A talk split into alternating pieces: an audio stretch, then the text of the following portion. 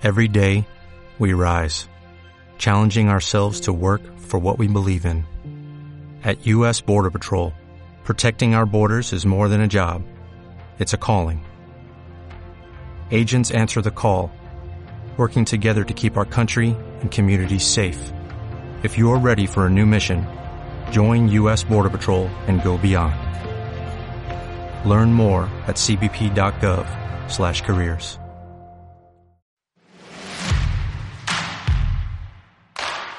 Keep Moving Podcast.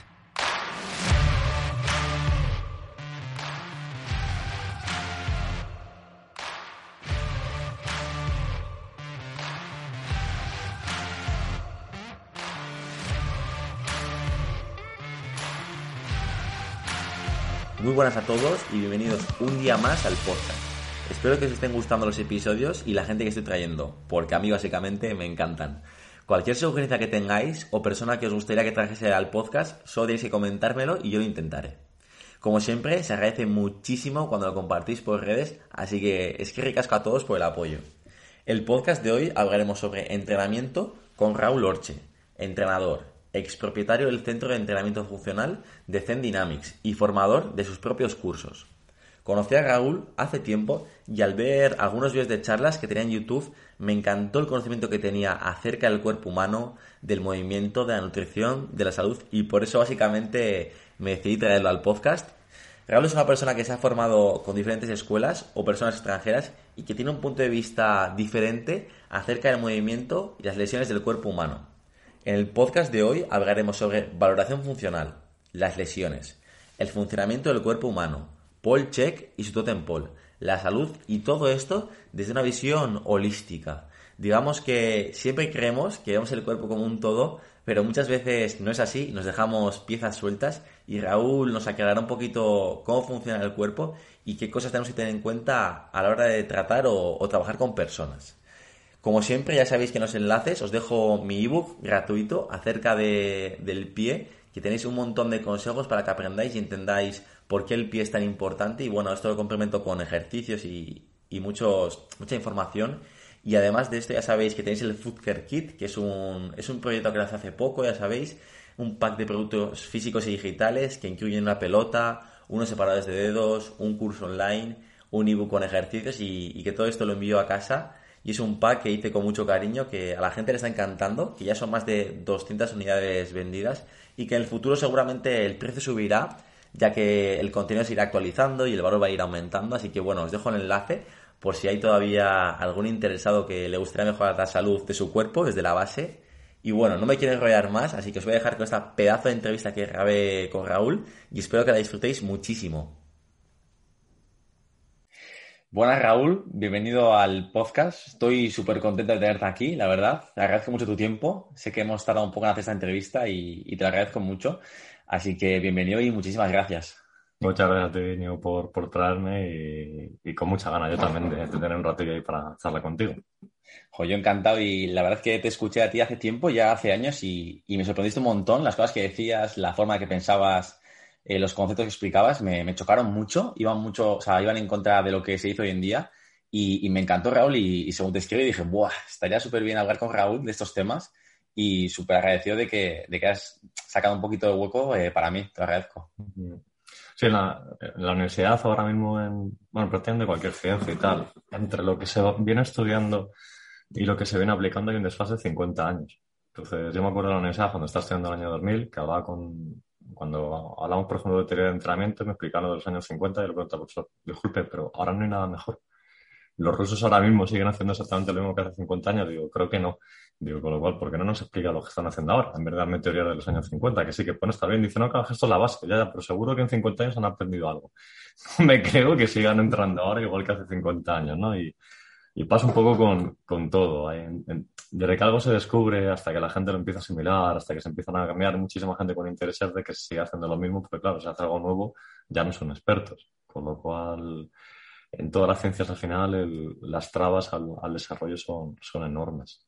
Siempre muchísima gente que estudia en el pasado impidiendo que haya, que haya cosas nuevas. Y, y de ahí vienen luego todos los problemas que tenemos. Ahí ves gente muy coherente y ves lo que se hace hoy en día, las universidades en general, o cuando aprendemos de algo, yo cuando quiero aprender algo, lo primero que pienso es quién es el mejor del mundo y qué están haciendo.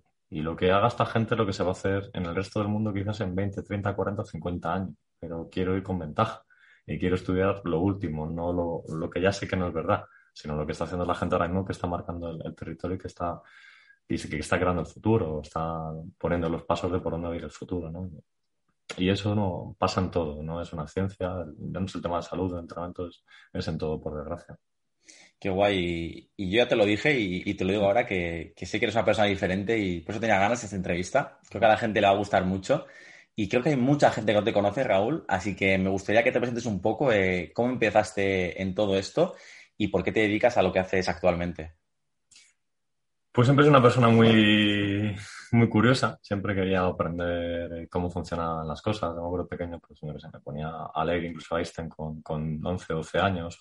el tema de los agujeros negros me encantaba. el tema de, de las partículas subatómicas me parece un tema apasionante. O, yo sé, o Darwin con, con, el origen de las especies. Cualquier cosa que pudiera ser entender el, el ser humano, la vida en, la vida era como algo muy raro que quería, que quería investigar, ¿no? Y en el colegio no te contaron un montón de cosas que para mí me parecen súper interesantes. Al final dijo, si venimos de las estrellas o donde sea, eh, contarme eso, no me contéis otras cosas de los cabos de, la península de, España, ¿no? O, la historia. Y de hecho, te cuentan a veces la historia pasada, pero no te cuentan la nueva. Raramente, por lo menos cuando estudiaba la, guerra civil, ni, ni la vimos. Y dijo, si es lo que más nos ha marcado. Y si no queremos repetir los errores del pasado, tenemos que saber lo que ha pasado en el pasado, ¿no? Y hay, gran o gran parte que directamente ni, ni la estudies. Eh, en mi juventud estaba ahí entre las partes de ciencias que siempre me gustan muchísimo y, el tema del deporte, que era una de, mis grandes pasiones. Estuve dos años estudiando telecomunicaciones también, también porque las pruebas de el primer año me, me tiraron por una centésima de segundo en la prueba de agilidad y fue como, bueno, pues a, telecomunicaciones. Y luego vi que las ingenierías no, no, eran para mí, o sea, me gustan muchísimo, se me dan bien, pero no algo para estar sentado el, resto de mi vida. Ya me metí en, en INEF, el primer año haciendo gimnasia, pues caí de cabeza haciendo mortal a unos 3 metros de altura, el cuello roto. Ahí me rompí C4 de 5 y cuando llegué al, al hospital después de bastante tiempo, la presentación de los médicos fue de, ah, pues que todavía te puedes mover, si yo creía que ya estás tetrapléjico. Digo, pues pues sí, no me parece más empático, ya fue se supone que debería tener gente que, a la que le interesas y la presentación está como que no es muy, no es muy allá. Me dijeron que, que bueno, que me tenían operar, tenía 4 centímetros desplazadas las, las, vértebras con dos habitantes de su eje tetrapléjico.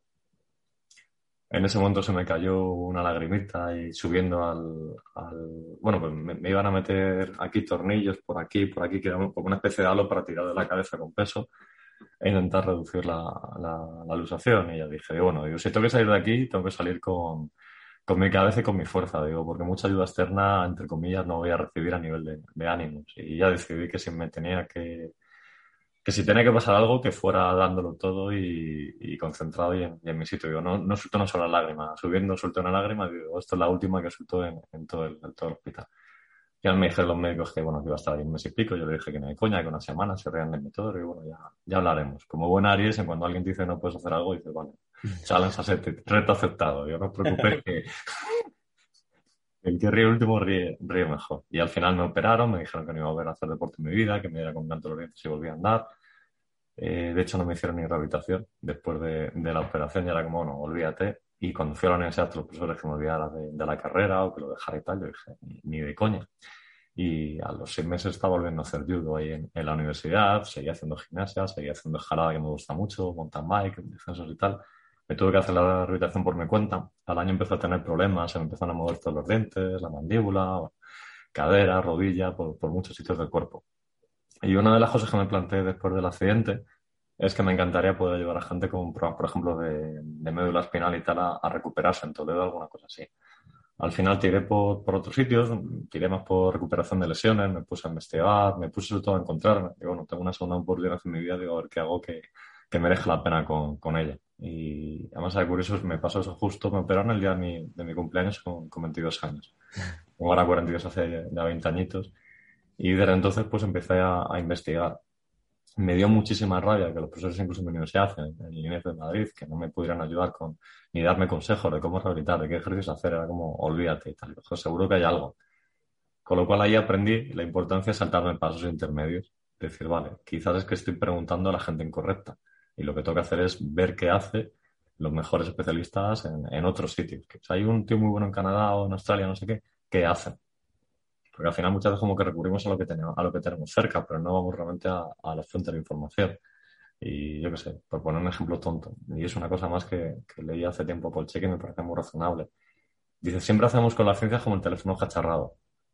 Yo qué sé, Einstein cuenta algo, se lo cuenta un tío, este luego escribe un libro, se lo dice al profesor de no sé qué y tal, y al final con las generaciones el mensaje dista mucho de, del original, ¿no? Entonces al final es, si me voy directamente a la fuente original, me voy a perder muchas menos cosas por, por el camino. Y luego mi punto de partida siempre, y me parece algo lógico que no suele considerar, es que el cuerpo está totalmente interrelacionado y que la parte espiritual, o mental, emocional o física son, son, son conjuntas.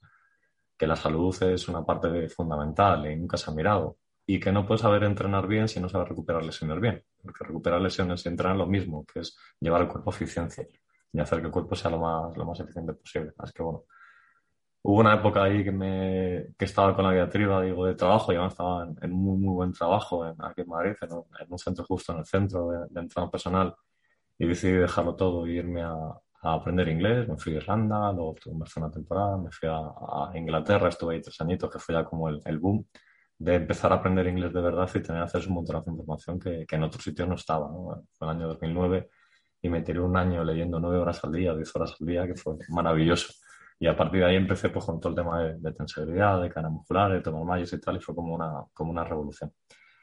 Y hasta ahora, leyendo cualquier cosa que me haga entender el, cuerpo, la vida, para coger y, integrarlo todo.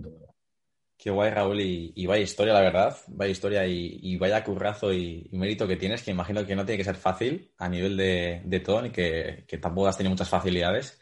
Y una pasada, y ya también cuando yo hablé contigo me sorprendió mucho la cantidad lo diferente que eres, la, la, cantidad de horas que dedicas a estudiar y, a aprender y, creo que mola muchísimo eso, muchísimo y, que tienes mucho que, compartir, ya te lo dije. Has hablado muchos temas super guays que quiero ir tratando de la salud holística, de Paul Check y, de las lesiones, que es un tema que a mí me gusta mucho y, que la gente a lo mejor quiere aprender un poco más. Y quiero que nos cuentes un poco eh, cómo empezarías tú, Raúl, a trabajar una lesión crónica, que sé que es algo que, que sueles trabajar.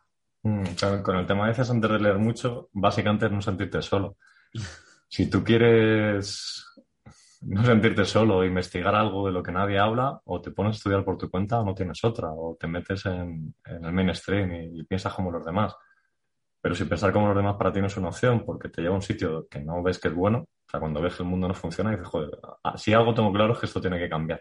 No sé hacia dónde, pero sé que lo que tenemos no nos vale a partir de ahí la manera que tenemos de pensar no te vale, tengo que empezar a pensar cosas nuevas. Y te pones a leer a gente que tenga otro tipo de mentalidad y dices, joder, no estoy solo. Y hay gente también que, que piensa que quiere hacer cosas diferentes o talos y al final el, mundo es, complicado de llevar, ¿no? Entonces, solo queda una solución productiva, el autoestudio. La otra es la depresión o decir que esto es una mierda y, y no te da ningún sitio interesante.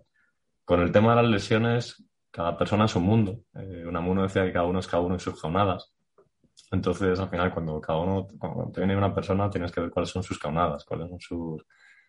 Todo el mundo, si te pones a estudiar a nivel bioquímico, la configuración de cada persona es radicalmente diferente. El tamaño de los órganos. En, en senos nasales hay diferencias hasta 20 veces más grande un seno nasal que otro. En, en, posiciones del estómago. El esófago hay gente que lo tiene cuatro veces más grande. Variaciones de minerales normales en muchas minerales son 10 veces más o menos en una persona o en otra.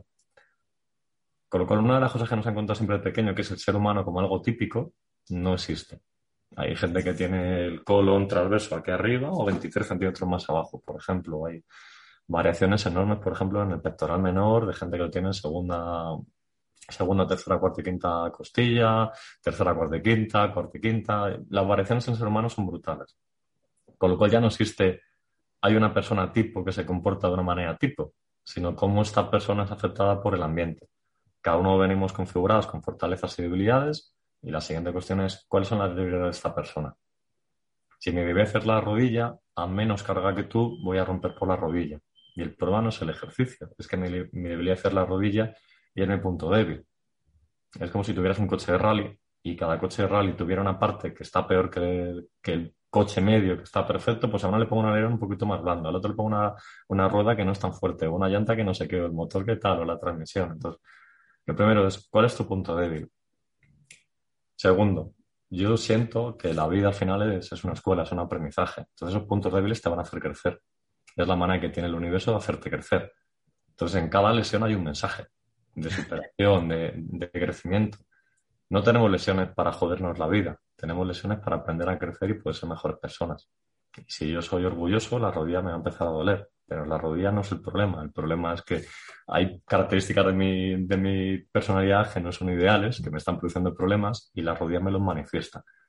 Con lo cual, quitar lesiones a alguien así o quitar dolores no es una cosa muy inteligente, porque estás haciendo a la persona más disfuncional en su vida. Entonces, le tienes que hacer entender por qué lo que le está pasando le está pasando. ¿Qué significa? ¿Cuáles son las causas? Las causas en cada persona son, son un mundo. Yo suelo empezar a ver, cuando tengo un problema, a veces testeo con kinesiología y digo, vale, eh, tus problemas son espirituales, mentales, emocionales o físicos. Espiritualidad a la gente le suena muy raro, pero básicamente es, estás en paz con tu mejor versión y con lo que has venido a hacer al mundo. Si venía a hacer al mundo ayudar a gente a que solucione lesiones o que mejore su salud o que aprenda lo que es la felicidad y que le falta, cada vez que yo no hago eso, hay mucha gente que está sufriendo por no hacerlo. Y mi cuerpo quizá me empieza a pegar toques de que ha venido para algo que no estás haciendo, ¿no? Entonces hay gente que está muy, está trabajando en algo que no le gusta nada y por dentro se siente vacío. Y eso lo puede expresar con depresión, con dolor de, hombro, de lo que sea. Pero básicamente es una persona que no está en, en su sitio sabemos por efecto placebo y nocebo que los pensamientos son más potentes incluso que la misma biología. Aparte de ahí, tienes unos pensamientos que puedan promover un estado de bienestar o de salud, sí o no.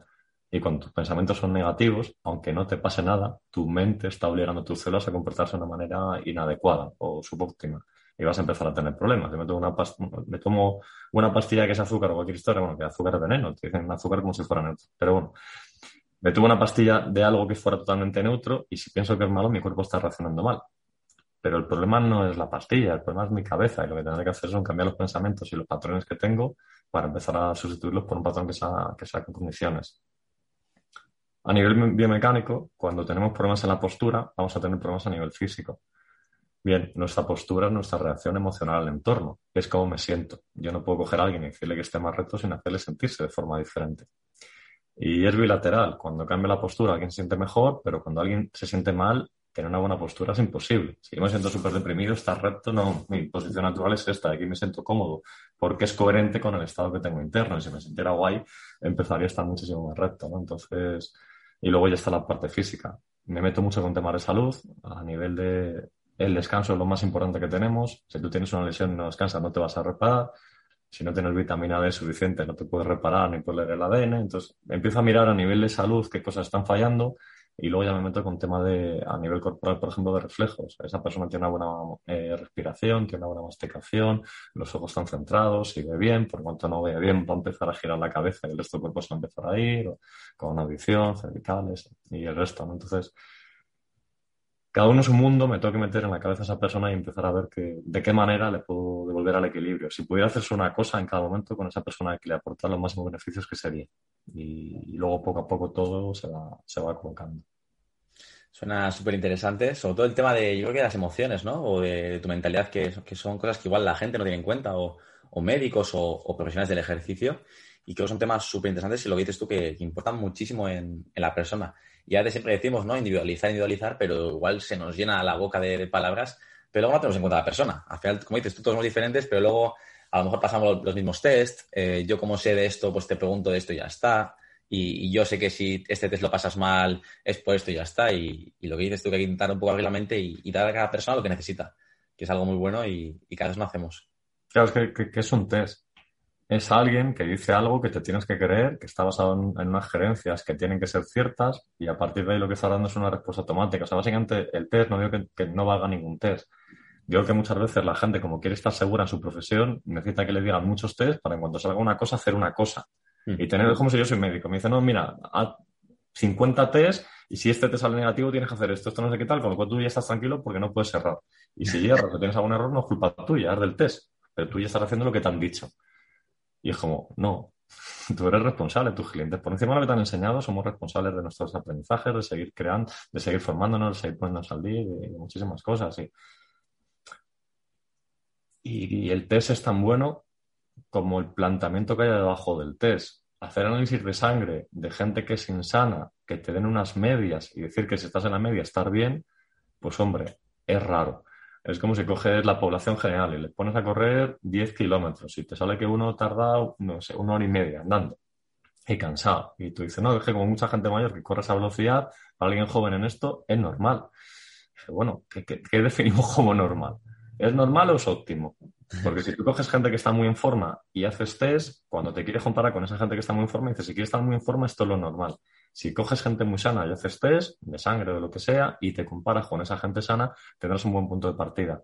Pero cuando no tienes eso, cuando tienes gente normal, lo que estás es conformando con una media. La siguiente cuestión es si la media es positiva o negativa. Mm. Si yo miro pesos, si estoy en la media en Estados Unidos, joder, pues puede ser un problema gordo. Y a nivel de salud voy a estar fastidiado, ¿no? Entonces, si, ahora, si estoy en la media en Okinawa de, longevidad, pues posiblemente sea un tío súper longevo y mi salud esté genial. Pero claro, ¿de, dónde cojo las medias y qué hay detrás de, esas medias? ¿Qué, puntito? Y, eso no lo miramos. Y, y tampoco tenemos la capacidad de, interpretar. Ken Wilber, que es un tío que me gusta muchísimo, a nivel holístico es de, lo mejor del mundo. Este hombre decía básicamente que, la ciencia se ha ido a medir lo, cualquier característica externa e individual. Yo cojo un electrón y sé a qué velocidad va, en qué posición está.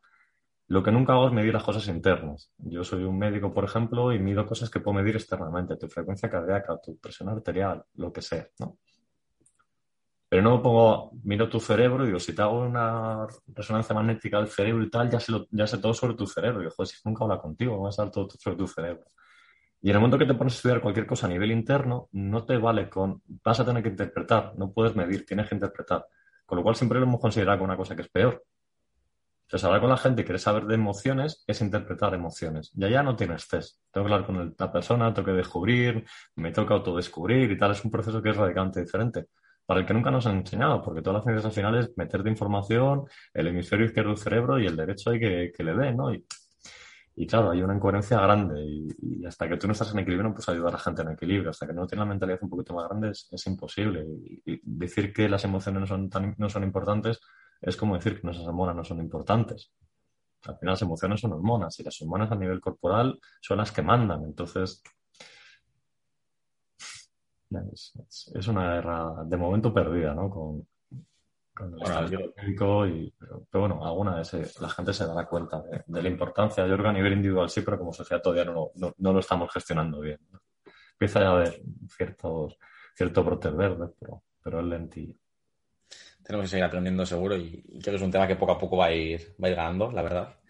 Y quiero preguntarte, has hablado de muchos temas de salud holística. Hay una persona que, te has hablado mucho, que yo la conocí por ti, que, me encantó cuando descubrí que es Paul Check y este concepto de la salud holística. Y, me gustaría un poco que, que hables sobre él, que hables sobre su tótem, sobre su tótem y, cómo organiza un poco él su, jerarquía.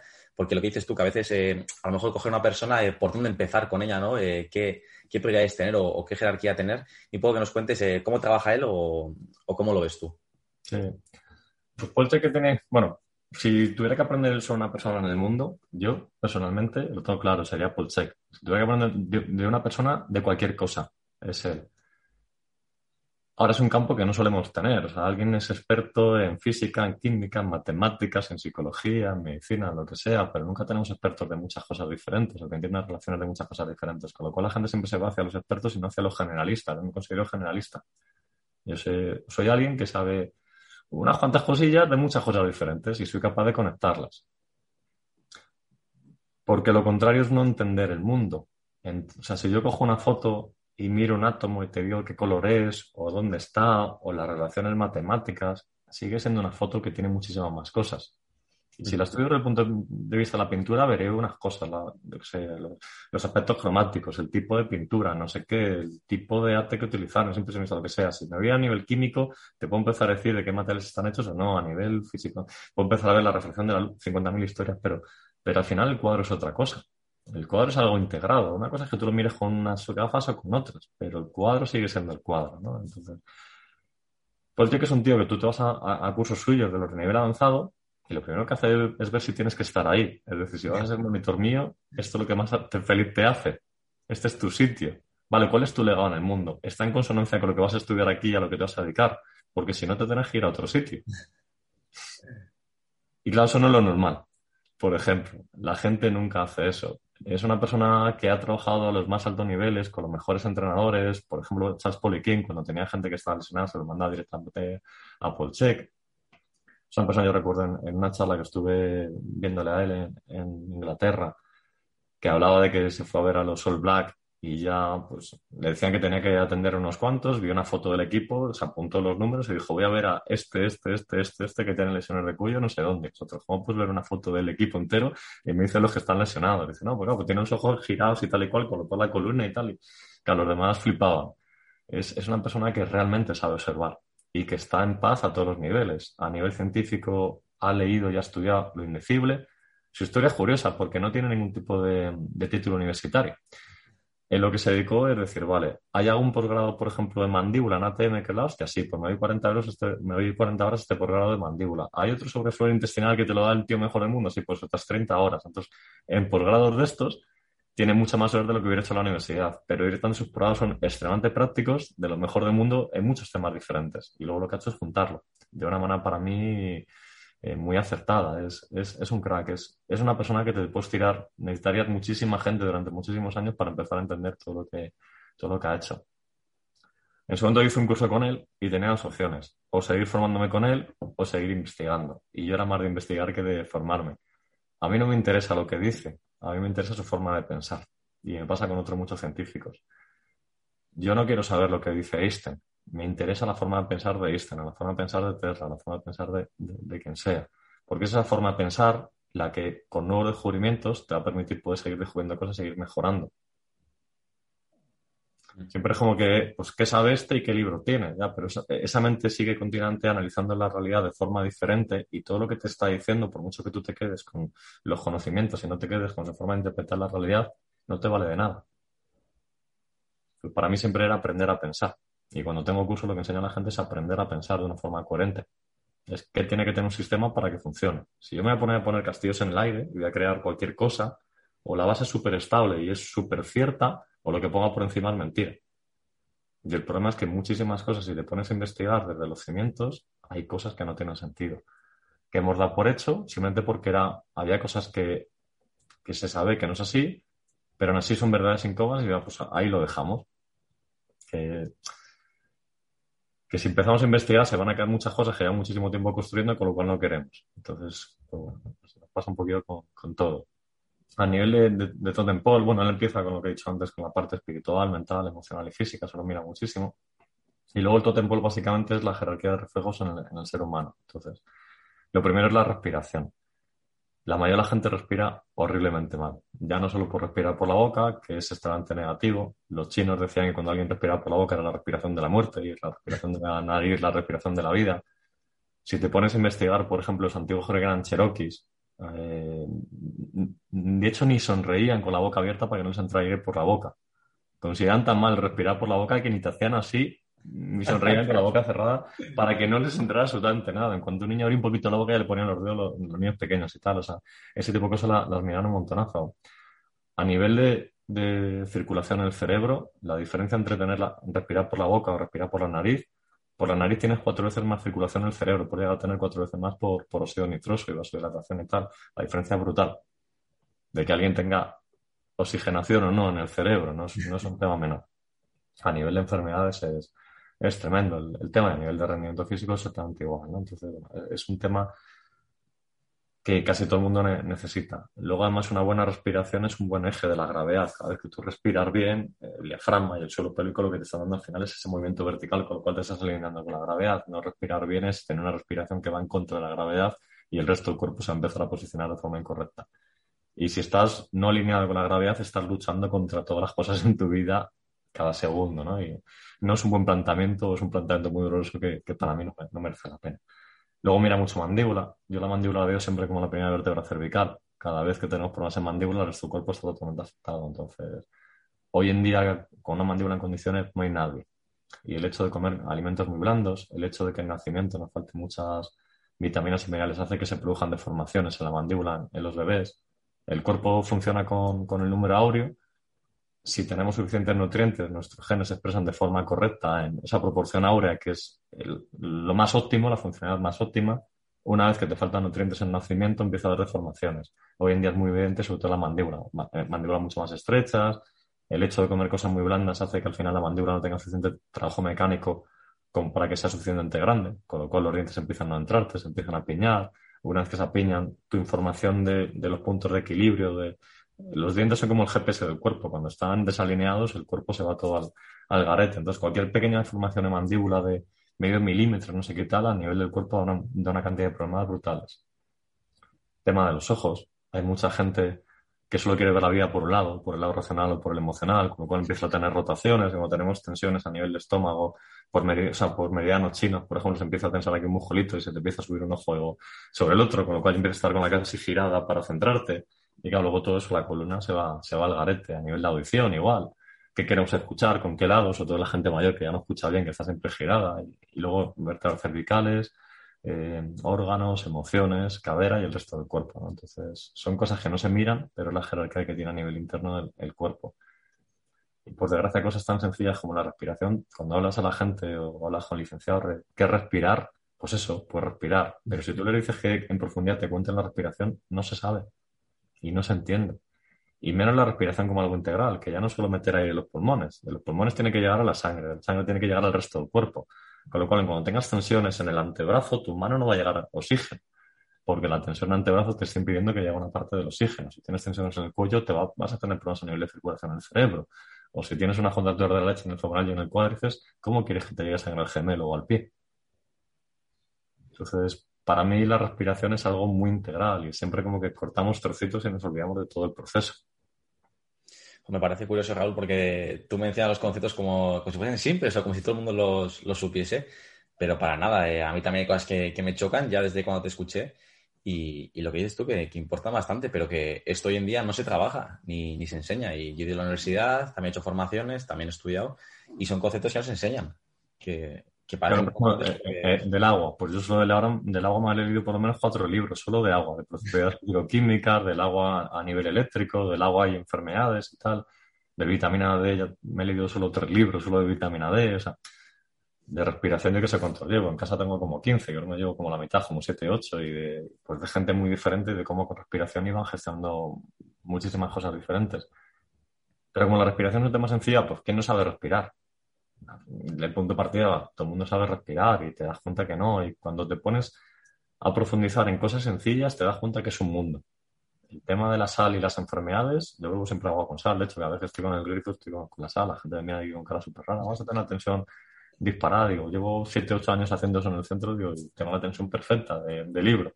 105, 110, 60 y, y, bueno, y la sal es una de esas cosas que aumentan el rendimiento de una burrada, que hay cantidad de, de investigaciones científicas demostrando la importancia de la sal y seguimos diciendo que es mala. Y pues, cuando todo el líquido celular es agua y sal, ¿no? Entonces, yo llevo muchísimos años dedicado a estudiar las cosas sencillas, porque al final siempre queremos dar soluciones complejas a los problemas y las soluciones suelen ser sencillas. El tema es que no tenemos una mente suficientemente simple como para poder entenderlo. simple de, quitarte lo, superfluo, no de simple de ser tonto, no, sino de, de quitar lo superfluo. Entonces te viene alguien con un problema y se ha pasado por mucha gente lo que todo el mundo piensa es que tiene que haber algo muy complicado que el resto no ha mirado, no algo muy sencillo que nadie ha percatado, nadie se ha puesto a mirar. Y para mí la solución siempre está en, lo sencillo. Esta persona bebe suficiente agua, tiene suficiente sol, descansa suficientemente bien, respira en condiciones, en su casa se encuentra a gusto, su vida le produce bienestar, 50.000 otras cosas. Y no vamos a ir, vamos a complicarnos la vida.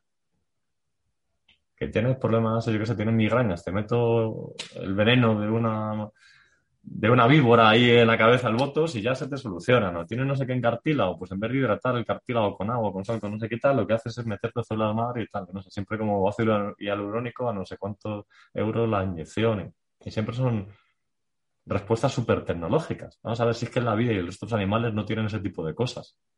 La Mr. Fuller decía que que solo las respuestas sencillas pueden ayudar a muchísima gente, que si algo muy complicado es muy difícil de implementar y las cosas más sencillas son las con las que puedes ayudar a más gente, ¿no? Y siempre es quitarte la cabeza de buscar cosas complejas y hacer todo lo contrario, empezar a investigar en lo sencillo. Qué guay, qué guay. Investigar como tú, claro, que, que yo hago contigo y, que te gusta leer muchísimo, muchísimo, muchísimo de, de cualquier tema, que es eso, que puedes hacer una formación y, y estoy un poco general de, la gente que lo cuenta o irte al origen o a la fuente que haces lo que más nos da pereza o, no queremos, pero lo que te hace pensar y, avanzar. para mí la historia es, bueno, primero meto muchísima gente de muchos, de muchos sitios diferentes y segundo es en qué situación estaban, cómo pensaban y por qué llegaron a nuevas conclusiones. Porque la misma forma de pensar de esa persona quizás hace 50 años, o 100 años, o hace 20, o ahora, te va a ayudar a poder solventar problemas en otras áreas. Lo importante es cómo piensa, qué capacidad tiene de solventar problemas de forma diferente al resto. Mm. Esa es la parte interesante. Al final, cómo lo solventan o no, pues bueno, si lo interesante es cómo lo hacen. Yo me acuerdo con. Hay un libro que me, que me gusta mucho, el de What the Food, por ejemplo, y, le mandé al, al, autor y tal ahí unos emails y eso, y dijo, digo, muchísimas gracias por el libro, Digo, porque además con, toda la información que has dado, digo, ya puedo ayudar a muchísimos clientes míos. Y dice, pues no te he dicho, sí, en el libro no pongo ninguna solución. Digo, ya, pero con la forma de pensar a mí me es suficiente. Digo, lo puedes aplicarla. Entonces, lo que me interesa no es las aplicaciones prácticas. Una vez que ya cambio la filosofía en mi cabeza, la manera de actuar es diferente. Mm.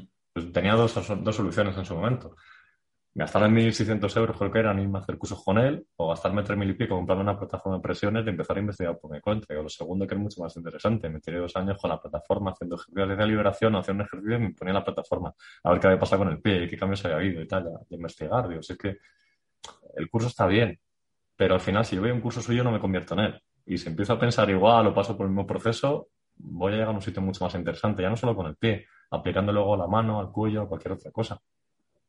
Sí, es algo que, mola mucho y yo, por ejemplo, estas entrevistas me gusta hacerlas también para que la gente aprenda, ¿no? Y, y escucha gente como tú, que igual estos conceptos que yo igual los conozco un poco, la gente no los conoce, pero lo que más me encanta al final es vuestra forma de pensar. O sea, la gente que sabe mucho o que habla de estas cosas, ¿por qué sabe tanto? ¿O qué paso sigue? O, qué mentalidad tiene? ¿O cómo piensa acerca de las emociones del cuerpo?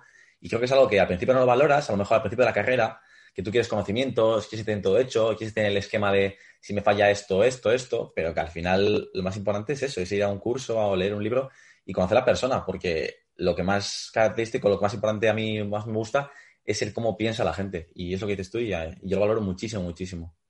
cuando, cuando, uno estudia, te puedes estar toda la vida estudiando. La historia no es estudiar toda la vida. La historia es cuántas cosas de lo que estás estudiando ahora puedes seguir utilizando dentro de 20, 30 o 40 años y no habrán pasado de moda.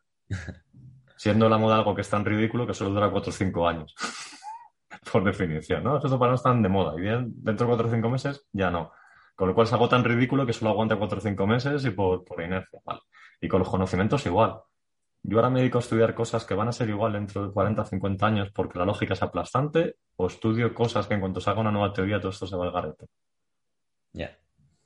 Entonces, para llegar a cualquier conocimiento yo funciono siempre con, una aproximación. Hace tiempo me puse a estudiar muy, muy a saco la, salud y haciendo un curso holístico sobre, sobre salud. Y dije, joder, ¿cómo, cómo me pongo a, aproximarme a la salud? Porque la salud perfecta es súper complicada, hay 50.000 teorías diferentes, hay mil cosas diferentes. Y al final, si te pones a resumir, te das cuenta que hay dos cosas. ¿Qué me impide tener salud? ¿Qué me produce salud? ¿Cuáles son los pilares de la construcción? ¿Cuáles son los pilares de la destrucción? Del anabolismo del catabolismo. Eso que mira por otro lado. Entonces, al final, cuando, cuando yo voy a entrenar es ¿qué me hace tener una buena estructura? ¿Qué me hace ser eficiente? ¿Qué me hace no sé qué? Y lo siguiente es ¿qué me lo impide? Pues de alguna manera tendré que cortar todo aquello que me lo impide y tendré que promocionar todo aquello que me, que me, que me produce eso. Y cuando estudio, estudio de la misma manera. En, en, cosas sencillas. ¿Qué necesita el cuerpo a niveles básicos? Pero siempre nos vamos a lo complejo, sin entender pero porque lo sencillo es un mundo y porque lo sencillo necesita sensibilidad para empezar a apreciarlo. Es como que las cosas son más básicas, de que sé. Por ejemplo, primera vez que leí del Dr. Holly, que es posiblemente la máxima autoridad mundial en, vitamina D y la que descubrió todo el proceso de, la vitamina D, que sin vitamina D tu cuerpo no puede leer el ADN. Y para mí, claro, se pusieron los ojos como, como platos, diciendo, esto es súper importante, pero si no puedes leer el ADN tienes problemas serios. Tienes información que no puedes utilizar, con lo cual a nivel de enfermedades y tal vas a tener una tras otra. Y todavía no he visto a prácticamente nadie que cuando le dices eso se le pongan los ojos como platos. También me lo contaron y me tiré dos o tres días que no podía dejar de contárselo a todo el mundo que tenía alrededor. Me, parecía revolucionario. Pero a la gente le dices algo así y no reacciona. Es como que no son sensibles a algo que debería suponer un cambio brutal y a la gente le dice, no, mira, es que el, el doctor Van Mangeli, por ejemplo, descubrió hace muchísimos años que la mayoría de las enfermedades vienen por falta de agua. ¿Cuál es algo razonable? Si te faltan vitaminas o minerales, vas a tener enfermedades. ¿Qué te hace pensar que si te falta agua no vas a tener problemas sistémicos por todo el cuerpo? Si el cuerpo es mayormente agua, a nivel molecular, más del 99% de las moléculas son agua, si no tenemos agua, ¿qué va a pasar? Ah, no, como tenemos mucho no pasa nada. O, o bueno, o sí.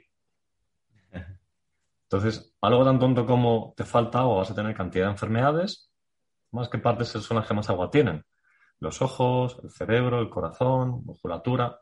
Pues joder, cuando te falta agua hay problemas de función. Hoy cuánta gente tiene el corazón bien, el cerebro bien, a nivel muscular está bien. Y quizás una de las cosas que, que está fallando es que la gente está envejeciendo y envejecer para mí básicamente es perder agua, deshidratarte.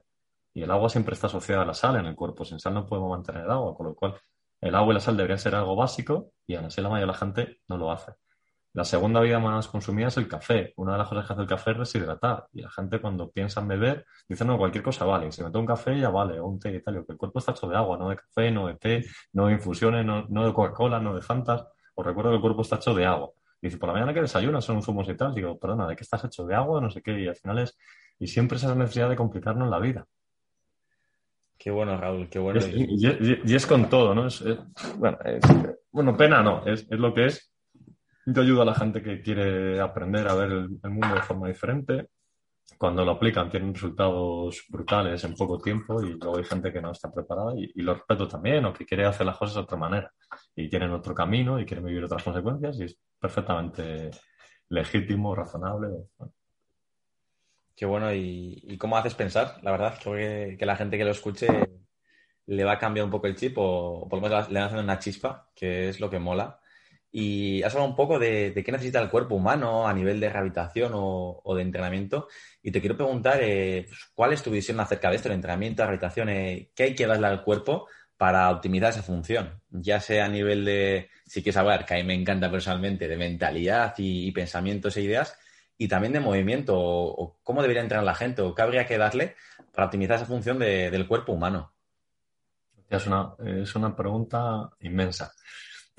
Si quieres, la abarcamos desde el entrenamiento, que yo creo que es un tema. Sí, no, yo Sí. te contesto a, a, a lo mismo. Mira, me- necesitaríamos muchas horas para poder Por eso, hablar por eso. de...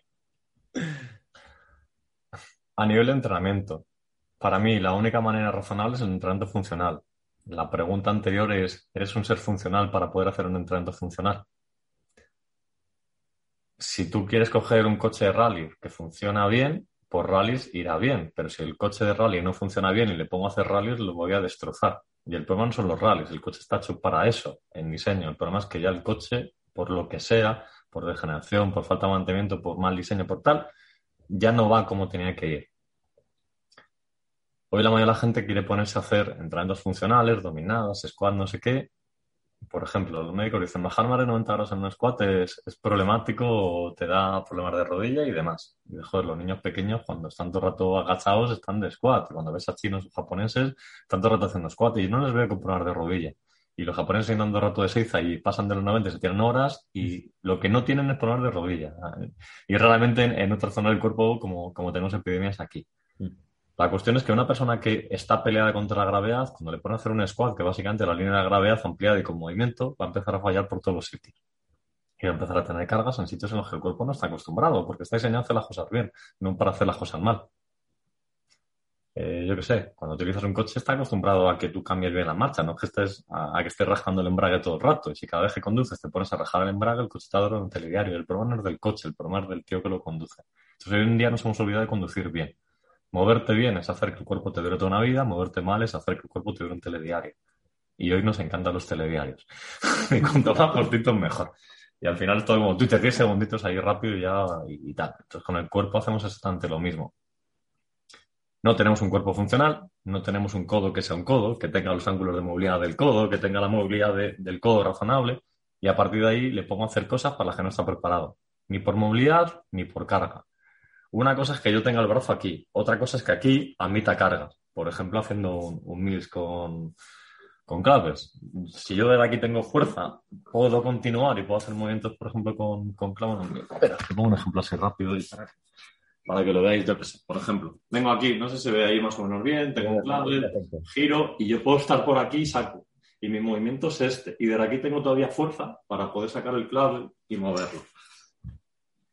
Entonces, no lo mismo estar, lo no lo mismo estar con el brazo aquí que cargarme el brazo hacia abajo y seguir teniendo fuerza y que mi articulación en esos ángulos, en esos ángulos, a mitad carga. Una cosa es que flexione la rodilla y que pegue con el talón en el culo y otra cosa es que en esa posición mi cuerpo aguante el peso del cuerpo o más peso si cojo una pesa. Entonces, eso no tenemos nunca en cuenta. Raramente alguien te puede decir, un profesional, cuáles son los ratios de movilidad adecuados. Lo último que trabajas es la movilidad. Tú coges a una persona que no está acostumbrada, que viene de una oficina y le pones en el gimnasio a hacer movimientos de musculación. Cuando no tiene movilidad de rodillas, ni de hombros, ni control de columna, ni sabe respirar. Y lo importante es darles fuerza. Todo lo solucionamos con fuerza. Y yo pongo siempre mismo ejemplo. Digo, tú imagínate un coche con la ruedas para afuera. Y te llega un ingeniero y te dice, no os preocupéis, le metemos un motor y solucionado. Y es lo que pasa cuando alguien le duele la rodilla y dice, no, es que si fortaleces así te sujeta más. Digo, cojonudo, pues es el mismo ejemplo que el del coche, tiene una lógica aplastante. Y lo hacemos con todo. Y a mí me, sigue sorprendiendo que te vas a los mejores sitios de, recuperación de lesiones o tal, y se siguen haciendo las mismas cosas sin plantearte si tiene sentido, ¿no? Y es, para mí es tan evidente, quizás que llevo muchos años pensando con mayúsculas, pero hay cosas que me, que, me chocan mucho. Esa es una de ellas. O sea, tú tienes a alguien que no tiene movilidad, que no admite carga, que, está desalineado y el problema es la fuerza. O sea, coge un avión que esté súper desajustado, ponlo a volar que son, y métele un motor de la hostia y a reacción. No termina el avión. El cuerpo es como los aviones estos de combate, el, F-22 americano, yo qué sé, cuando tienes aquí el, el Eurofighter, alguno de estos, hay alguno que tiene hasta 70 computadoras para poder mantener el avión totalmente recto, porque cuando le quiten las computadoras se cae como si fuera un ladrillo para el suelo. O tienen que tener todo perfecto, no sé qué, para que pueda volar y pueda volar con precisión. Y el cerebro es eso mismo. El cuerpo humano es extremadamente inestable en todos los ángulos. Coges un pie y ves la cantidad, bueno, y este es un pie de alguien, pero cada persona va a ser diferente, y ves la cantidad de, de angulitos, de, y el cerebro va a tener que detectar todo esto, porque un gradito por aquí a nivel del, a nivel de cabeza las variaciones son brutales, va a tener que detectar todo eso y va a tener que gestionarlo. Y nos hemos olvidado de, eso, de la gestión del movimiento, que es cerebro, que es para lo que tenemos cerebro. No tenemos cerebro para pensar mejor que otros animales. Tenemos cerebro porque nuestro cuerpo es más complicado de manejar que el resto de los animales necesitamos más procesamiento de cálculo, precisamente porque estamos sobre dos piernas en bipedestación. Y eso implica que es mucho más complicado moverte. Y cuando ves animales que decimos, no, somos los únicos que estamos en bipedestación, dices, ¿y un canguro? ¿Y los pingüinos? y no sé qué. Hay unos cuantos, y los pájaros no están en bipedestación. No están apoyados así con el pico y con las alas en el suelo, pero no les ven moverse en dos patas con la... o cuando ves un mono, o incluso un oso, o un perro que se pone a dos patas, no les ves con la coordinación que tenemos nosotros ni de coña. Mm. Nosotros tenemos muchísimo más procesamiento de cálculo porque nuestro cuerpo es mucho más complicado de, manejar que el resto de los animales. Y nos hemos olvidado de eso. Eso es la base de la gimnasia, de la, danza, del, teatro. Cuando ves gente en teatro aquí moviéndose y tal, la expresividad, que es brutal. Cuando ves gente cantando, que básicamente es coordinación del aparato vocal a niveles brutales. Cuando ves gente en circo, que es aprender a utilizar tu cuerpo, esta gente no se lesiona. Y esta gente con 50, 60, 70 años sigue haciendo barbaridades. Porque ha dedicado toda su vida a aprender a moverse mejor y moviéndose mejor, rendiéndose de mayor. Pero eso no es el camino habitual. Tú vas a un gimnasio y yo no veo a la gente moviéndose mejor. Porque vayas al gimnasio no vas a correr mejor, no vas a andar mejor, no vas a hacer un squat mejor muchas veces. No, nos falta ese punto. Nos hemos olvidado de que existe la tierra. Cuando yo levanto peso, no levanto peso. Lo que estoy haciendo es empujar la tierra y recibir la fuerza para arriba. Entonces, voy a empujar el suelo con mi estructura. Si mi estructura es sólida, tengo una acción y reacción limpia. Si mi estructura no es sólida, tengo una acción y reacción en la que voy a tener articulaciones o la columna, lo que sea, que se van a mover. Si yo empujo esto, cada vez que yo levanto un peso, eh, lo que estoy haciendo es empujar el suelo y rebotar la fuerza. Con lo cual, si mi cuerpo no está perfectamente posicionado, lo que voy a tener son movimientos laterales en el cuello, en el hombro, no sé dónde. Y lo que voy a hacer es terminar haciéndome daño. Tengo esa alineación perfecta. A eso se han dedicado Tai Chi. Cuando tú ves un tío Tai Chi, lo que tienes son momentos perfectos en los que en cada movimiento, cada vez que hay cualquier movimiento, lo que tienes es una traslación perfecta. Cada vez que te levantas, el equilibrio es perfecto y esas transiciones. Porque cada vez que yo estoy en equilibrio y quiero transicionar, no puedo. Entonces, movimiento, yo quiero empujar o lanzar algo, pegar un puñetazo, y lo que tengo que hacer en cada movimiento es alinearme hasta que termino estando recto. O pegar un golpe de tenis y ir haciendo esa transición de columna, de cadera, de traspaso de pesos súper fina. Un tío de, de, se tira cuatro años con la barra solo ahí en, Rusia, en Bulgaria y tal, aprendiendo a manejar una barra y haciendo una pica. Y, y los niños es cuatro años solo con la pica para coger técnica. Y nos hemos olvidado de esa parte. Sí, a veces igual queremos correr, ¿no? Sin que el coche esté preparado para ello. Y lo que dices tú, que a veces la gente esta, la gente de circo, la gente de, que baila, que, son capaces de, manejar su cuerpo y, moverlo, que es algo que creo que es súper importante. Y que a veces nos centramos igual en poner más peso, en ser más fuertes, en tener más masa muscular, en levantar más peso en, peso muerto, pero que, que, sí, que la parte de la fuerza está ahí, que tiene un beneficio, ¿no? Pues que todos igual sabemos, metabólico, a nivel de salud, pero que esa capacidad de mover el cuerpo, que muchas veces es la que te va a dar el, el, poder estar sin dolor, el poder rendir al máximo, el poder disfrutar de tu vida, que al final es eso, que, que el ejercicio es un, es un medio ¿no? y no es un fin. Yo no, yo no entreno para, para que mi cuerpo esté súper fuerte y ya está, sino para luego poder disfrutar o para que yo esté sano a nivel, a nivel holístico. Y creo que es algo que se tiene en cuenta y, y ya lo he explicado súper bien. Es que, a ver, la, la, fuerza es como coger un, un, edificio que pesa un montonazo, un rascacielos. Con un rascacielos, ¿qué haces? Haces la parte de arriba o te dedicas meses o años a poner los cimientos. Y los cimientos son el cuerpo, el primero es la postura y el segundo es la movilidad. Pues yo hasta que alguien no tiene una postura perfecta, una movilidad perfecta, no le dejo hacer nada. Nada. Porque no se gana el derecho. Decías antes tú de que queremos correr a veces. Un niño pequeño cuando pasa por etapa de desarrollo, de las primeras, ¿cuáles son? El gateo, ¿Cuánta gente gatea en condiciones? ¿Cuánta gente tiene coordinación en momentos de poder estar de pie a la pata coja y desde aquí hacer este movimiento y seguir recto y en equilibrio? Si yo no estoy aquí y puedo hacer esto, ¿cómo voy a correr si no tengo un apoyo recto contra el suelo? Pues es que es imposible. Si es que no tiene ningún sentido. No, no tengo equilibrio, pero me voy a correr. Pero vamos, si no tienes equilibrio en la pata coja sin velocidad, ¿cómo leches quieres gestionar eso en velocidad y con cambio de dirección? Pues es que te vas a romper. Un pie plano es un pie que no está en eje. Un pie supinado, o sea, me refiero, el pie tiene capacidad de pronar y supinar. Si pronas es que estás fuera del eje hacia el interior, si supinas es que estás fuera del eje hacia el exterior. Pero es un tema de equilibrio. No, no, es que yo soy pronador. ¿Cómo que soy pronador? No, no tengo la tendencia a quedarme hacia el interior, pero porque tengo un mal reparto de pesos. Porque mi cadera no está en línea, porque, o sea, pues no tengo un movimiento en el que cuando venga aquí tenga esto y de aquí ya estoy recto, porque no tengo estas traslaciones laterales ni esta movimiento de cadera hasta que tengo esta línea y de aquí ya estoy perfectamente alineado. Entonces, si no sé gatear, ¿qué puedo hacer sin hacerme daño? Nada. Si no, sé si no soy capaz de estar en posición de squat abajo y estar estable, ¿qué puedo hacer? Nada. Si no soy capaz de hacer un squat y subir perfectamente vertical, ¿qué puedo hacer sin hacerme daño? Nada. Si no tengo movilidad en el hombro aquí, ¿Cómo voy a hacer dominados o cómo voy a hacer military press si lo que voy a estar todo el rato es arqueando la espalda para poder levantarme y estar así giradísimo? Porque la gente no le da aquí, o sea, no tienen ni 180 grados menos esta parte de aquí. Claro, cuando luego tienes tensión vas a perder un poquito para poder tener la columna recta y el brazo totalmente arriba. Sin eso, ¿cómo vamos a hacer dominadas? ¿Cómo vamos a hacer military press? ¿Cómo vamos a hacer cualquier cosa que sea por encima de la cabeza? Pues es que no puedes.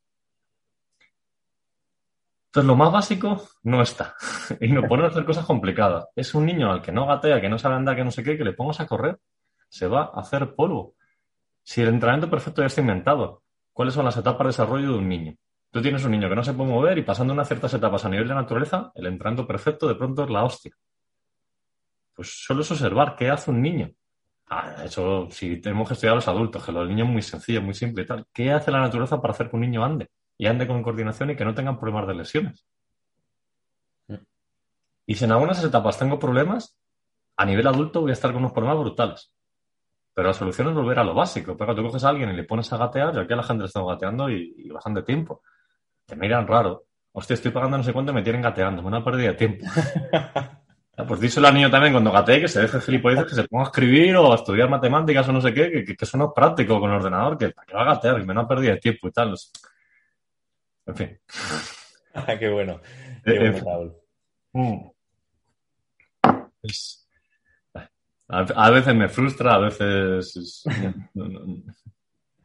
A mí también me pasa, a mí también me pasa. Y te quiero preguntar, eh, por curiosidad, o para que la gente un poco, pues, eh, si, si alguien tiene curiosidad, el, ¿cómo entrenas tú, Raúl? ¿Cómo, ¿Cómo vives tú el ejercicio o, el movimiento en tu, en tu día a día o en tu semana? Es una pregunta que, me surge de curiosidad y me molaría saber. Pues entreno bastante, bastante, bastante poco. Eh, habitualmente, sobre todo últimamente, o sea, me gusta mucho, por ejemplo, los deportes de montaña. Entonces, paso de hacer poco a la semana a pegarme palizones, que para mí no es un palizón si me voy a la Pedriza aquí en Madrid y me voy a hacer escaladas o a acampar con mi mujer o a hacer ferratas, cuando estamos en verano, en verano siempre estamos un mes y estamos haciendo deportes de montaña, ¿no? Vamos a, Alper y estamos haciendo ahí ferratas, escalando, subiendo a glaciares y tal. Entonces, ese tipo de cosas es lo que más me gusta. O en invierno ir a esquiar o hacer travesía o, eh, barranquismo. El año pasado hicimos muchísimos barrancos y, y es un momento súper natural. Al final vas por el río moviéndote, desplazándote así como si fueras casi una, una lagartija. Entonces, ese tipo de cosas me gustan mucho. En general, en, eh, bueno, aquí doy clases, con lo cual con las clases pues ya voy haciendo cosillas con mis mm, clientes. Pero también con, mis clientes digo nada, o les corrijo de la clase. Con lo cual hay muchas veces, si toco en el tiempo, cada vez me voy más hacia corregirles que estar todo el rato haciendo cosas con ellos. Porque lo hago yo o estoy pendiente de lo que hacen ellos. Entonces, ellos vienen a clase, estoy dando yo la clase, pues bueno, al final lo voy haciendo menos. Y tengo una cosa que no me salto, y suelo ocurrir bastante más de, lo que debería al final, tengo el centro y no es. Y por horarios, pues estoy aquí muchas veces desde las 10 de la mañana hasta las 10 de la noche. Entonces, si no dejas lo suficiente, no entreno. Me tengo que ganar el derecho de entrenar. Y me considero una persona que está muy alineada y tal, pero me tengo que ganar el derecho a entrenar. Y si hoy lo que estoy es cansado, lo que menos tengo hacer es cansarme más. Lo que tengo que hacer es descansar. Para mí, descansar, dormir una hora más, es entrenar. Entonces, con el tiempo que tengo, que no suele ser demasiado, eh, mi historia nunca es hacer cosas para los demás, joder, quiero tener un brazo enorme porque hago el pecho, porque queda súper bonito, sino es que, cuál es la parte que tengo más débil. Entonces voy analizando en la semana qué es la parte que tengo más débil y quizás si en el momento lo que me falta es hacer esto, pues cuando haga esto y luego hago un military press, el brazo va a salir disparado y voy a estar guay. Y si hago así y hago military press, me empieza a ir la espalda y me empieza a hacer daño. Entonces me dedico a corregir esas, pequeñas cosas sobre todo a nivel de movimiento. Y con eso, el, rendimiento que pueda tener durante el año no varía prácticamente nada. Que la gente piensa, ah, si no entreno, pierdo forma. En mi experiencia, no. estando en forma o estando sin forma, la diferencia de rendimiento para mí es muy pequeño. Y en cuanto entreno una semana un pelín fuerte, una semana o dos semanas estoy hecho un toro. No necesito tampoco mucho más. Aquí sin calentar, por ejemplo, targets get up, pues puedo hacer sin problemas con 44 kilos, incluso me pongo con 48 y, no caliento, estoy así normal y estoy tan frío, te cojo 40 y 44 con lo que sea y tal y, no me supone un problema. No tengo casi diferencias entre calentar o no calentar, porque estoy acostumbrado a hacer que mi cuerpo haga de todo sin, sin calentar. Puedo estar el día más perro del mundo si te toca hacer una bandera te la voy a hacer sin problemas. Si puedo hacer dos, cinco banderas al año, diez banderas al año, es una cosa que ya tengo y que ya no pierdo. Una vez que mi cuerpo entiende y tiene una cierta estructura, no lo va a perder. Entonces, es, como un coche de rally.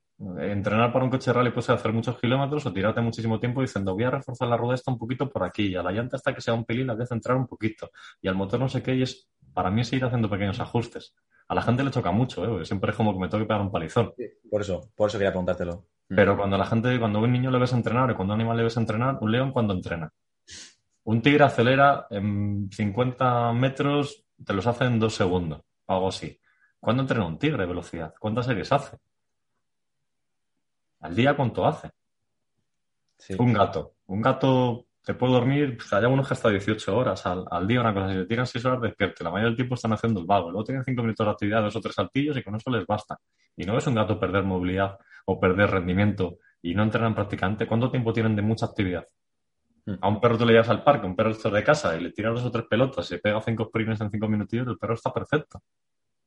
Sí, es que a veces es eso, que pensamos que, más es mejor, que hay que entrenar mucho, que hay que levantar mucho peso, entrenar cinco días a la semana y, sabía, que sabía que ibas a sorprender por ahí, me imaginaba tu, tu punto de vista y, yo es algo que, con los años lo estoy cogiendo ahora más, el, hecho más de, disfrutar del movimiento, de hacer lo que a mí me apetece, no tener algo guiado, de entrenar poco, lo que, el tiempo que tengo y ya está, y sinceramente es un momento que, mejor me encuentro y que más disfruto del entrenamiento. Y creo que es algo que, que al final la gente un poco va a evolucionar hacia eso, el hey, que antes que entrenar dos horas todos los días para tener un bíceps enorme, sino que a lo mejor haces microentrenamientos, entrenas lo que te gusta de vez en cuando y que estás igual de fuerte y que estás muy fuerte. Y la gente, pues si no sabe el ejercicio, el Turkish Get Up, levantar 40 kilos ante 4 sin calentar, pues no es nada fácil. Y a lo mejor te ven a ti, Raúl, que no tengas, no se te ve desde una masa muscular de un culturista y, engaña, pero ojo, ojo que, hay que estar muy fuerte para eso, muy fuerte. sí, pero es que no, Target Tap no, no es estar tenso, es aprender a relajarte y equilibrio. Ah, el concepto es como si coges un palo y haces esto. Y de aquí estás pegando pequeños toquecitos con el palo para que esté con tirante equilibrio. Es un target tap. Es venir aquí y estar perfectamente recto, es venir aquí y que la línea sea perfecta en todo el recorrido. Entonces, no, no es un tema de estar fuerte o no, es un tema de tener equilibrio. Y cuanto más peso, más equilibrio tienes que tener. A mí me gusta mucho el equilibrio y slackline, por ejemplo, también me gusta andar mucho. Slackline, que es, por ejemplo, equilibrio. Pues cuando voy a parques a veces tengo uno, bueno, son ciento y pico metros, lo máximo que, que suelo poner son 50. Y sin calentar ya hago 50 y de vuelta. Cuando hay un ratillo mi equilibrio más o menos el mismo. Entonces. Me he acostumbrado con el tiempo. Aquí con la gente nunca, nunca calentamos. Hacemos liberación mifacial, la gente si acaso hace un pilín de movilidad y muchas veces ni eso. Y ya nos ponemos a calentar, que para nosotros coger, por ejemplo, una secuencia donde usas 100 veces tu peso, un peso muerto, para calentar. Que luego si pesas 80, métete 8.000 kilillos. Pues los dejo 10 minutillos y venga, a tirar. Yo con 80 kilos me hago 70 repeticiones en la primera serie, o sea, en una serie. es el reto. Entonces, en cuanto me haga luego otra de 30, me haga dos de 50, ya termino mi, mi calentamiento. Y eso es más o menos rápido. Pero un peso muerto, la gente siempre piensa, pues voy a hacer uno y voy a levantar no sé cuánto peso. A mí me parece mucho más interesante hacer repeticiones. Si yo cojo y levanto, no sé, es nunca probado. Aquí no tengo más de 100 kilos en el centro, pero tengo que te ves, con lo cual, como mucho levanto el de 48 y el de 44. Y cuando no te queda para hacer con dos manos, pues te hace muchas repeticiones, pues tienes que empezar a hacer con una pierna. Y con una pierna me puedo levantar 92 y hago 10 repeticiones sin problemas. Entonces, al final dijo, pues entiendo que con, peso levantaría ciento y, muchos kilos, pero no, no lo he hecho nunca. Pero bueno, si yo me dedico a hacer muchas repeticiones, lo que estoy entrando no es la parte que más fuerza tiene, lo que estoy entrando es la parte que antes va a empezar a colapsar. Hmm. Si hago 70 repeticiones o 50, las que sean, de, peso muerto, ya puedo tener una garra en condiciones. Ya puedo tener una presión, una presión intraabdominal en condiciones. Ya mi planta del pie tiene que estar ahí sólida y tal. Porque en el momento que se vaya algo, voy a ceder por ahí. Si el meñique no tiene suficiente fuerza, el meñique va a romper. Entonces, cada vez que aumento de 35 a 37 o 40, no sé qué, hay partes del cuerpo diferentes que están empezando a fallar y que tengo que poner en su sitio. Mola, mola. Entonces, estoy obligando a mi cuerpo, sin tener que hacer ninguna cosa especial, a fortalecer siempre lo que antes falla. Entonces, solo con una serie de esas al día, ya estaría hiper mega en forma. En el confinamiento, por curiosidad, me llevé los GTV, estuve haciendo algunas cosillas. Es que al final todo esto es mental. Recuerdo un día que digo, joder, digo, voy a ver si pues, la máxima vez que yo creo que he hecho flexiones en mi vida eran 350, una cosa así, hace ya años, cuando estaba en, yo que sé, tenía 20 y pico años y tal. Dije, ah, pues me molaría poder hacer aquí algún día 500, no sé qué tal. Me puse un día a hacer flexiones en casa por ver cuánto tardaba en llegar a 500 y el primer día me hice 600 y pico, con lo cual ya no tiene sentido. Otro día me puse con peso muerto, venga, pues si paso 10.000, ya me hice como 12.000 kilos y tal y, sí, venga, no tiene sentido. Entonces, al final es un tema mental. Si te pones con algo, lo puedes hacer. Entonces, ¿necesito estar todo el rato haciendo eso? No. Lo que quiero trabajar es lo que más me falla. Hmm. Yo me voy a andar 7, 8 horas con la en la montaña y mi peronio no está en su sitio, cuando me lleva a andar muchísimo tiempo lo voy a tener como una piedra, voy a tener gemelo con no sé qué. Entonces, y moverte es aprender a relajarte, que es algo que la gente no, llega a entender. Tensa el brazo, ponte así. Tensa el brazo. Y ahora levántalo para arriba para hacer un militar y press. Cuanta más fuerza tengas, más difícil es ese movimiento. Entonces, moverte es aprender a relajarte. Y para aprender a relajarte no tienes que entrenar mucho. Es algo que puedes practicar en el día a día con cada movimiento que haces. Puedes coger un vaso y en vez de estar aquí apretando, empezar a relajar el vaso hasta que llegaría un momento que se sigue relajando más y más y más y más, se cae. Pero tienes un margen de la leche. Mm. Entonces, cada día, con todas las cosas que hago, aprendo a estar lo más relajado posible. Que es un cambio de mentalidad. Rinde los que aprenden a relajarse mucho, pero para relajarse mucho no te tienes que pegar muchas horas entrenando. Y cuanto más entrenas y más tenso estás, menos eficiente es tu movimiento.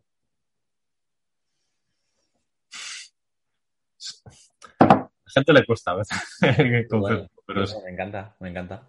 Si yo estoy recto, tengo que estar recto. Si yo voy a correr, lo que tengo que hacer es dejarme caer. Entonces, caer es relajarte, no tensarte. No es voy a correr porque voy a hacer fuerza. Es voy a correr porque me dejo caer y mantengo un desequilibrio continuo. Pero entonces desplazarme, correr, no es estar aquí tenso, es dejarme caer y empezar a moverme para adelante. Entonces, ¿qué necesito para caer? Para correr más, relajarme más. Para eso tengo que hacer muchos kilómetros. Me, me lo voy a apuntar eso y habrá que relajarse más. Qué guay. Claro, pero. Y luego tienes gente que va a posiciones y lo que quiere es pegarse un palizón porque tiene esa posición dentro de poco y tienen que rendir y lo que lo hacen todo es a, a fuerza.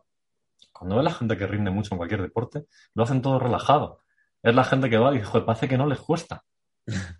¿Cómo entrenan? ¿Con los ojos así tensos y haciendo así? ¿O disfrutando? Tú ves un niño corriendo y está con la cara relajada. Ves un perro corriendo y así, sprintando y, ah, y con, con, la lengua afuera y con la cara súper relajada. Mira a alguien sprintando en competición y la gente muy buena está relajado. Primero cualquier persona intentando sprintar y están así con tensión. Si es que tensate e intenta moverte, no, no se puede. Y menos cinco pasos por segundo para poder hacer un... Si, si es que no... Es, es imposible, es, y bueno, y creo que a la gente le va a gustar el consejo ese, la verdad.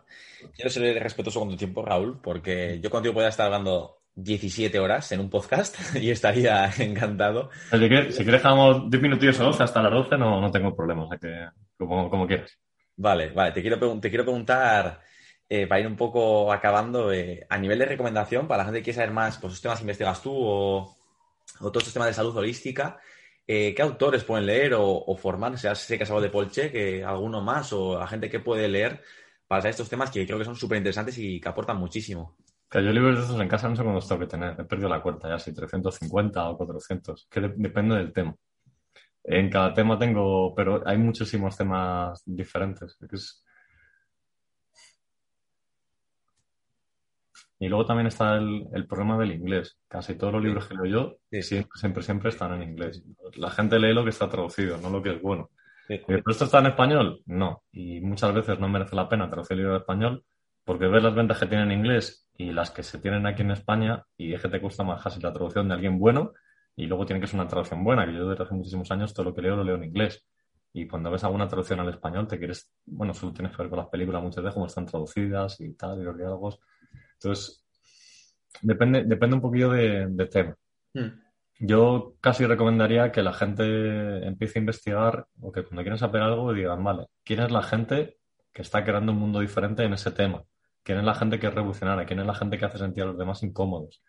Y cuando empiezas a dar con uno, empiezas a con, con unos cuantos.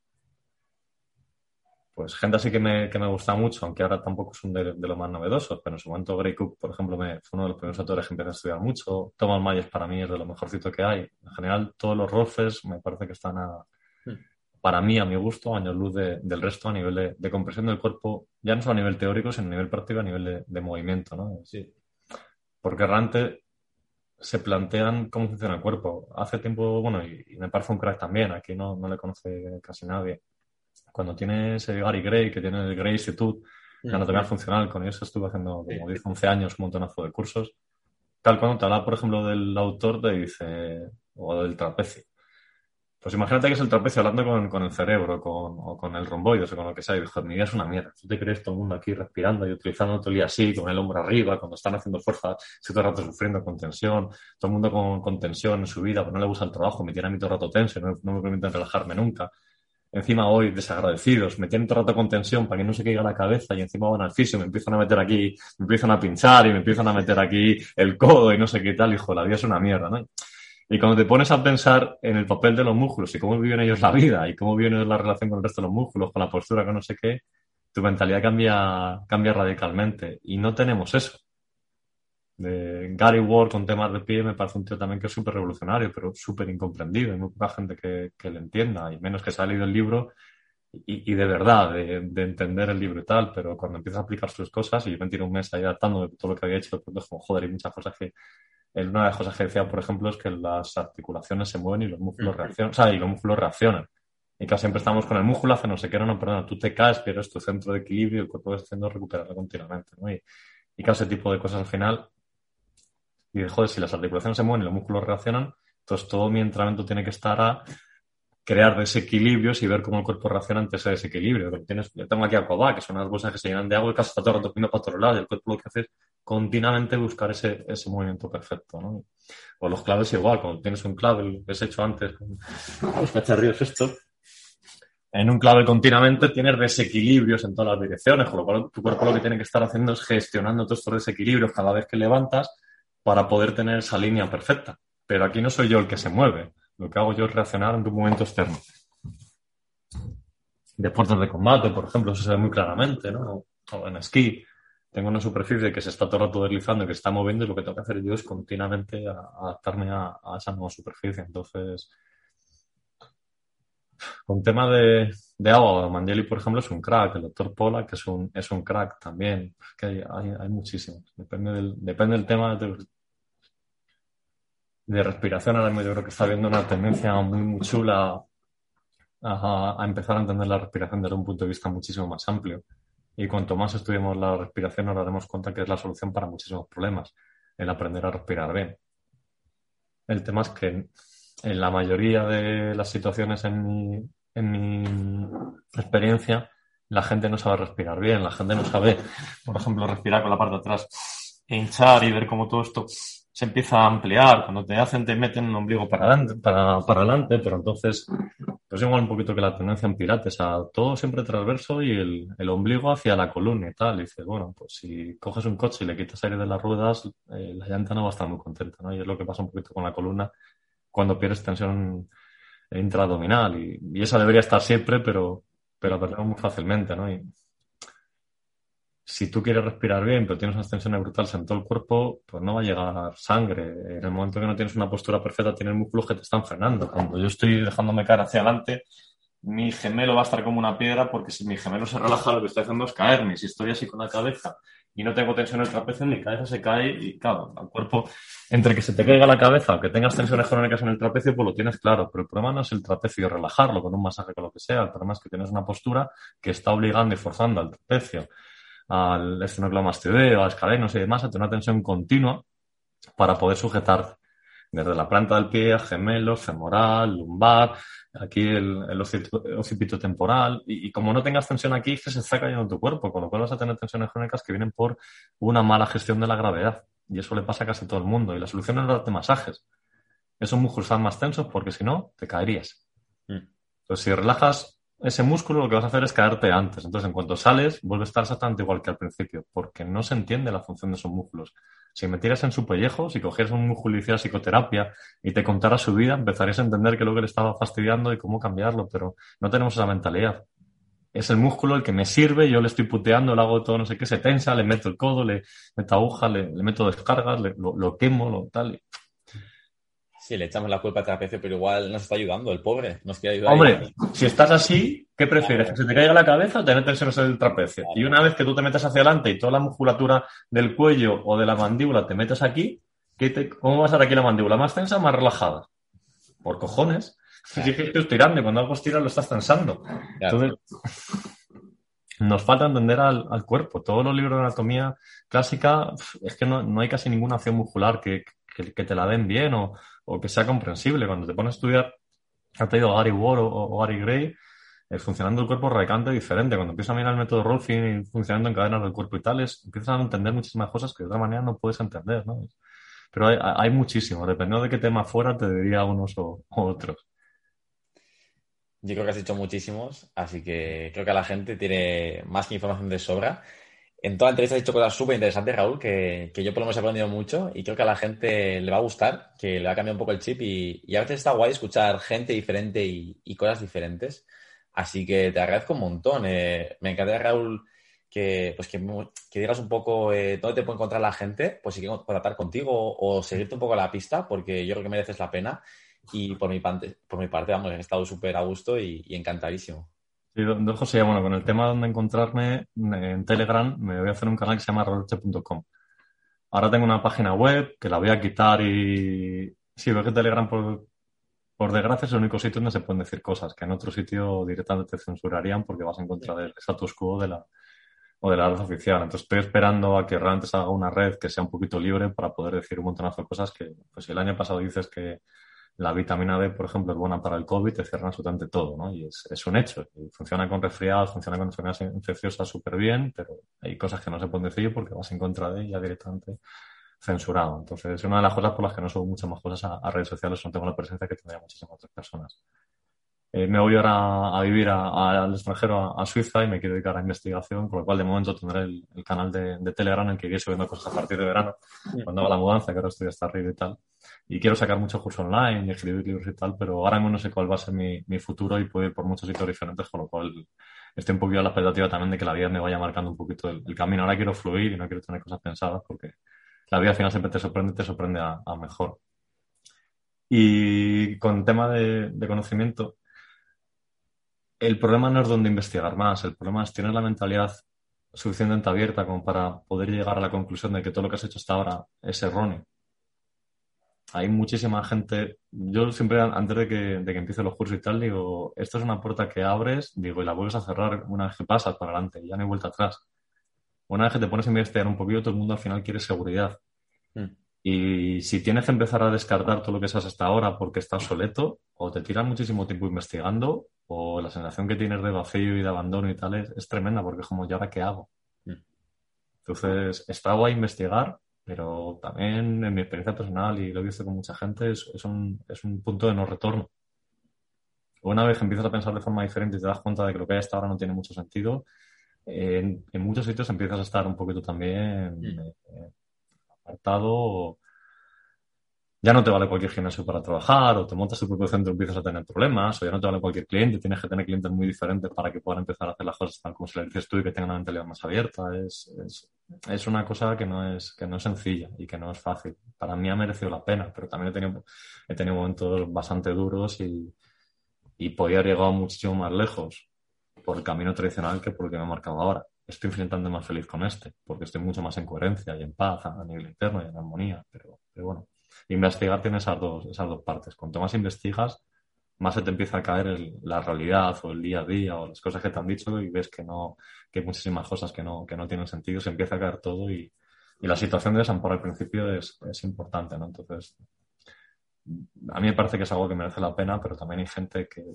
quiere tener todo muy seguro y que en el momento que te pones a investigar, muchas veces como que no quieren mirar porque, joder, se me va a caer todo lo que pienso. Y yo aquí cuando tengo cursos de formación, la mayoría de mis alumnos dicen, joder, es que me ha roto todo lo que llevo haciendo durante no sé cuántos años y muchos de ellos tienen centros propios y tal. Y dicen, joder, en un día me ha roto todo lo que sabía. digo, a partir de ahora te puedo empezar a dar cosas que creo que son muchísimo más interesantes. Digo, pero yo también he tenido que pasar por un proceso y es doloroso.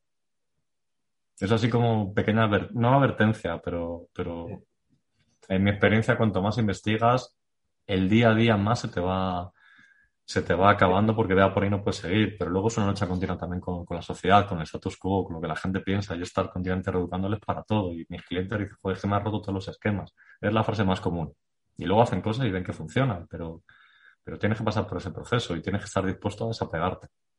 Sí, que eso también, todo lo que cuentas tú, aparte de imaginarme en el mundo de entrenamiento, me lo imagino en la vida. A nivel de mentalidad, a tú, a nivel de, a lo mejor pensar diferente a los demás, no solo ya para el ejercicio, sino para la vida en general, es lo que dices tú, que es que todo lo que dices tiene transferencia a esto y, es interesante y a veces choca y es lo que dices tú, que queremos, que siempre queremos sentirnos seguros, es algo igual, ¿no? Que tenemos dentro todos y, y cada vez, claro, cuanto más lees o más cambias, pues es más difícil estar, es más difícil estar seguro, pero que es un camino que a lo mejor tendrá sus, cositas, pero que igual merece la pena. No, no, para mí sí merece la pena, pero hay que estar dispuesto a desapegarte de los demás, de dónde trabajar, de tus clientes antiguos y tal.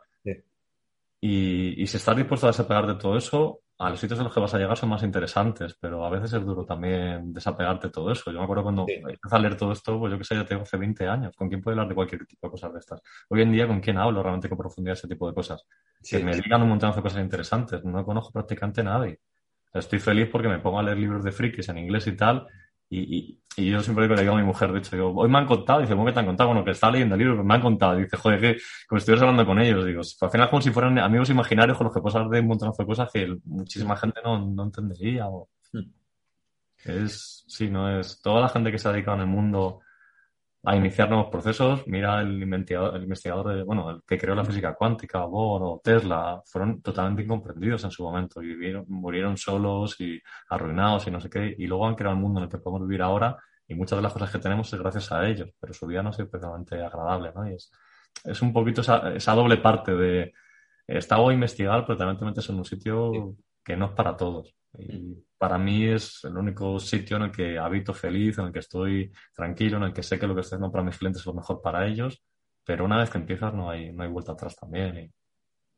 Qué guay, Raúl, qué forma de acabar y, lo he dicho, creo que es una entrevista que ha molado mucho, que has explicado un montón de cosas y, y que yo estaba encantado. Te agradezco mucho que hayas sacado este ratito para mí, porque sé que estás súper, súper, súper liado y te seguiré la pista desde cerca. Eh, todo lo que pongas lo pondré yo para que la gente te, vea y porque creo sinceramente que, mereces la pena o que la gente pueda aprender mucho de ti o, les puedes aportar y ojalá hacer algún día otra cosa juntos o, lo que sea. Yo encantadísimo. Y lo, dicho, muchísimas gracias y, espero que te vaya y estoy seguro por, por todo lo que me transmites, por la energía que me transmites por la cámara solo, que te va a ir genial todo. Sí. Sí, yo creo que va a ser una época muy interesante, muy bonita. Eh, eso, el cambio va a ser a hacer todo en inglés. Ya todo lo que saque, todos los cursos y tal van a ser todos en, inglés, pero creo que va a ser una época muy, muy, muy interesante y tengo muchísima ganas ya también de, pasar por ello y, y vivir las esquinas. Y muchísimas gracias a ti por, la oportunidad también de, poder llegar a, más gente, de transmitir otras formas de, pensar y por las ganas que le echas. Yo creo que hay muy poca gente ahora que tenga la pasión que tienes tú de aprender, de la amplitud de vistas y, creo que, joder, es genial. Te vuelvo también un futuro muy prometedor y, está bien que las nuevas generaciones estéis ahí empujando fuerte. Pues muchas gracias, Raúl, por tus palabras y, espero verte pronto y te deseo muchísima suerte. Te mando un abrazo fuerte. Un abrazo fuerte. Muchas gracias.